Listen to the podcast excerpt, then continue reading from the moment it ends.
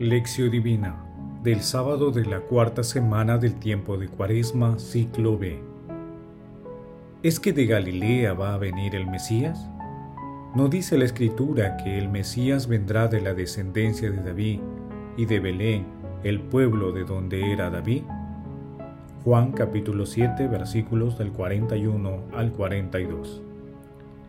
Oración inicial. Santo Espíritu de Dios, amor del Padre y del Hijo, ilumínanos con tus dones, para que podamos comprender los tesoros de la sabiduría que Jesús nos quiere regalar en este día. Otórganos la gracia para meditar los misterios de la palabra y revélanos sus más íntimos secretos. Madre Santísima, intercede ante la Santísima Trinidad por nuestra petición. Madre Santísima, intercede ante la Santísima Trinidad por nuestra petición. Ave María Purísima, sin pecado concebida.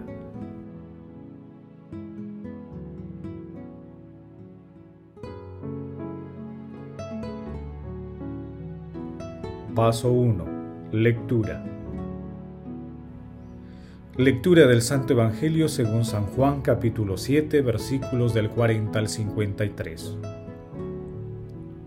En aquel tiempo, algunos de entre la gente que habían oído los discursos de Jesús decían, Este es en verdad el profeta. Otros decían, Este es el Mesías. Pero otros decían, ¿es que de Galilea va a venir el Mesías?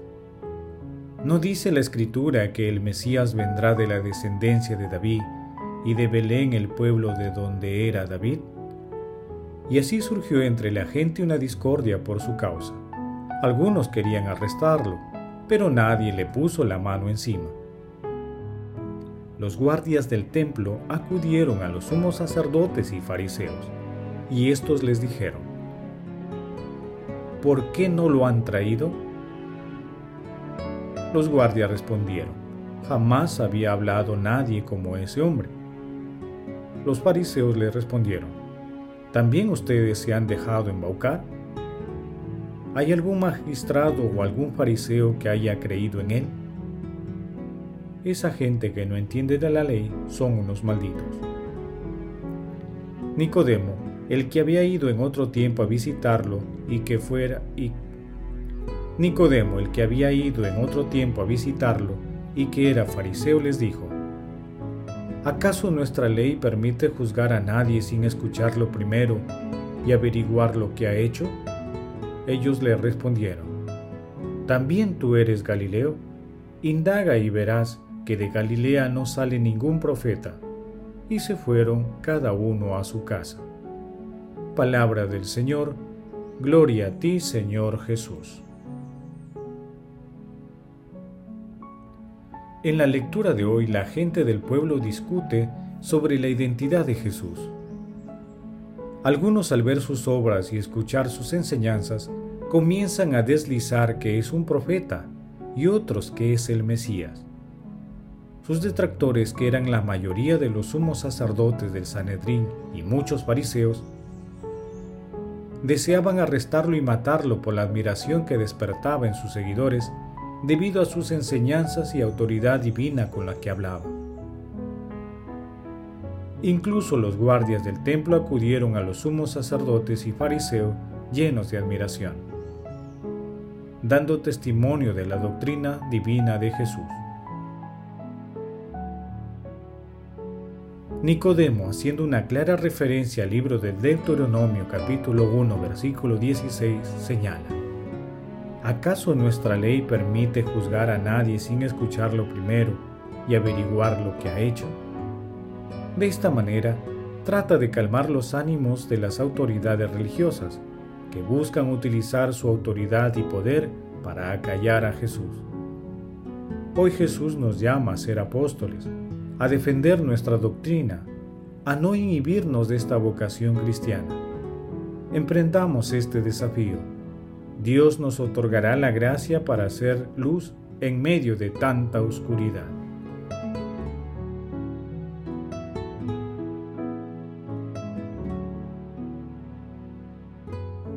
Paso 2. Meditación. Queridos hermanos, ¿cuál es el mensaje que Jesús nos transmite el día de hoy a través de su palabra? El momento por el que transitamos requiere acciones y testimonios cristianos. Es urgente dar a conocer a Jesús porque la ignorancia es uno de los más poderosos enemigos de Dios en la familia, en el país y en la humanidad. Asimismo, cada día se incrementa el ateísmo, el relativismo moral y el ataque a los principios cristianos. Como en el tiempo de Jesús, hoy muchas personas no pueden precisar la verdadera identidad de Jesús y en sus búsquedas realizan construcciones ideológicas alejadas de las enseñanzas del Maestro. En aquel tiempo, los dirigentes religiosos llenos de soberbia, envidia y utilizando todo su poder, buscaron acallar la fe de un pueblo que acogía las enseñanzas de Jesús. Pero Nicodemo, basándose en las escrituras, nos brinda una lección de defensa de Jesús y de las personas que son atropelladas por las distintas facetas que tiene el poder.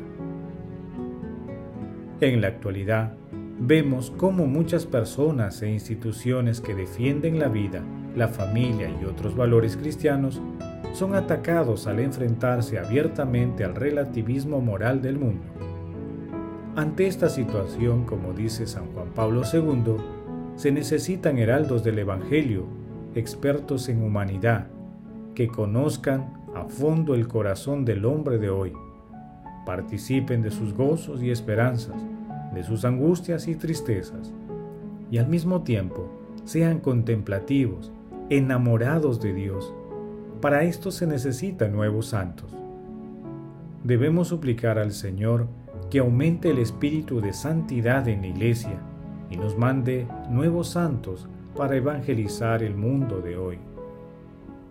Por ello, es importante preguntarnos, ¿cuál es la idea que tenemos sobre la identidad de Jesús? ¿Tenemos los argumentos para defender a las personas que son atacadas por ser testimonio vivo ante los enemigos de Jesús? ¿Puede emprender una defensa más activa de la vida, de la familia y de los valores cristianos? Que las respuestas a estas preguntas sean provechosas para mantenernos firmes en la fe. Jesús nos ama. Paso 3. Oración. Te pedimos, Padre Eterno, que tu atención misericordiosa mueva nuestros corazones, ya que sin tu ayuda no podemos complacerte. Padre Eterno, confiado en tu misericordia y bondad, te pedimos que fortalezcas nuestra fe en Jesucristo, con el fin de dejar de lado nuestros temores e indiferencias y podamos defender y apoyar a las personas más necesitadas. Espíritu Santo, fortalece nuestras capacidades para poder conocer e interpretar las escrituras y dígnate poner en nuestro corazón, en nuestro pensamiento y en nuestros labios las palabras para defender la vida, la familia y todos los valores cristianos. Amado Jesús, tú que eres el autor de la vida eterna, acuérdate de los difuntos y dales parte en tu gloriosa resurrección. Otorga también la protección a los agonizantes que lleguen a tu reino. Madre Santísima, Madre del Buen Consejo, intercede ante la Santísima Trinidad por nuestras peticiones. Amén.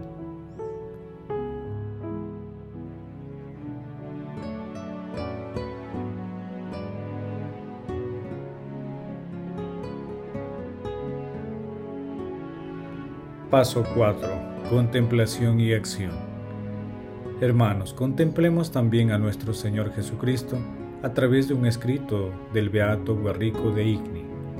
Oh bienaventurado Jesús, qué diferente es la alegría con la que en este tiempo consuelas a los que renuncian a la falsa y engañosa alegría del mundo. Cuánto más vale tu misericordia que la vida. Tú con tu misma pobreza haces a tus pobres más felices que cuánto pueda hacerles el mundo con su gran abundancia. Y cuántos bienes brotaban de aquel cuyo seno manaban los ríos de agua viva. no solo brotaba del corazón la benevolencia de la caridad, sino que brotaba de su boca, con la impetuosidad de un torrente. El efluvio de la palabra la que ninguno de sus adversarios podía resistir o contradecir, como se dice de Esteban. No podían resistir a la sabiduría y al espíritu que hablaba en él. Hechos capítulo 6 versículo 10. A estas alegrías, hermanos, os invita en este tiempo vuestro consolador. Con este torrente de sus delicias deseaba saciar la sed de las mentes sedientas de aquellos que le aman.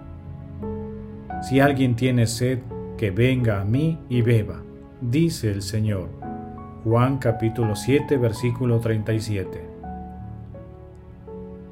Oh generosidad de Dios fluye de manera abundante oh munificencia de la divina bondad que nunca disminuye. A todos ofrece el Espíritu cuyas primicias dio a los apóstoles. Ha abierto su tesoro fuente de agua viva, tanto a los hombres como a las bestias, como si él mismo estuviera en deuda con todos, con los sabios y con los necios. Todos los que tenéis sed, venid al agua viva, dice él en Isaías capítulo 55, versículo 1. Mira, no hace distinción de personas, no distingue las condiciones, no exige méritos. Que venga todo el que tiene sed. A buen seguro, la gracia no recibe a los que están saciados, más aún del mismo modo que llena de bienes a los hambrientos, envía con las manos vacías a los ricos. Hoy deseamos tener presente los preceptos de nuestro Señor Jesucristo para defender a las personas más necesitadas. Asimismo, queremos reafirmar nuestro compromiso de defensa de la vida, de la familia y de los demás valores cristianos ante el relativismo que el mundo promueve. También queremos mejorar nuestra defensa espiritual a través de la oración. Nos comprometemos el día de hoy a rezar y a realizar obras de misericordia en favor de aquellos hermanos que están siendo golpeados por el virus que está atacando a la humanidad. Glorifiquemos a la Santísima Trinidad con nuestras vidas.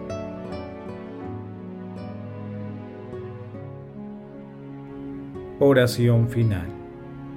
Gracias Señor Jesús por tu palabra de vida eterna que el Espíritu Santo nos ilumine para que tu palabra penetre lo más profundo de nuestras almas y se convierta en acción.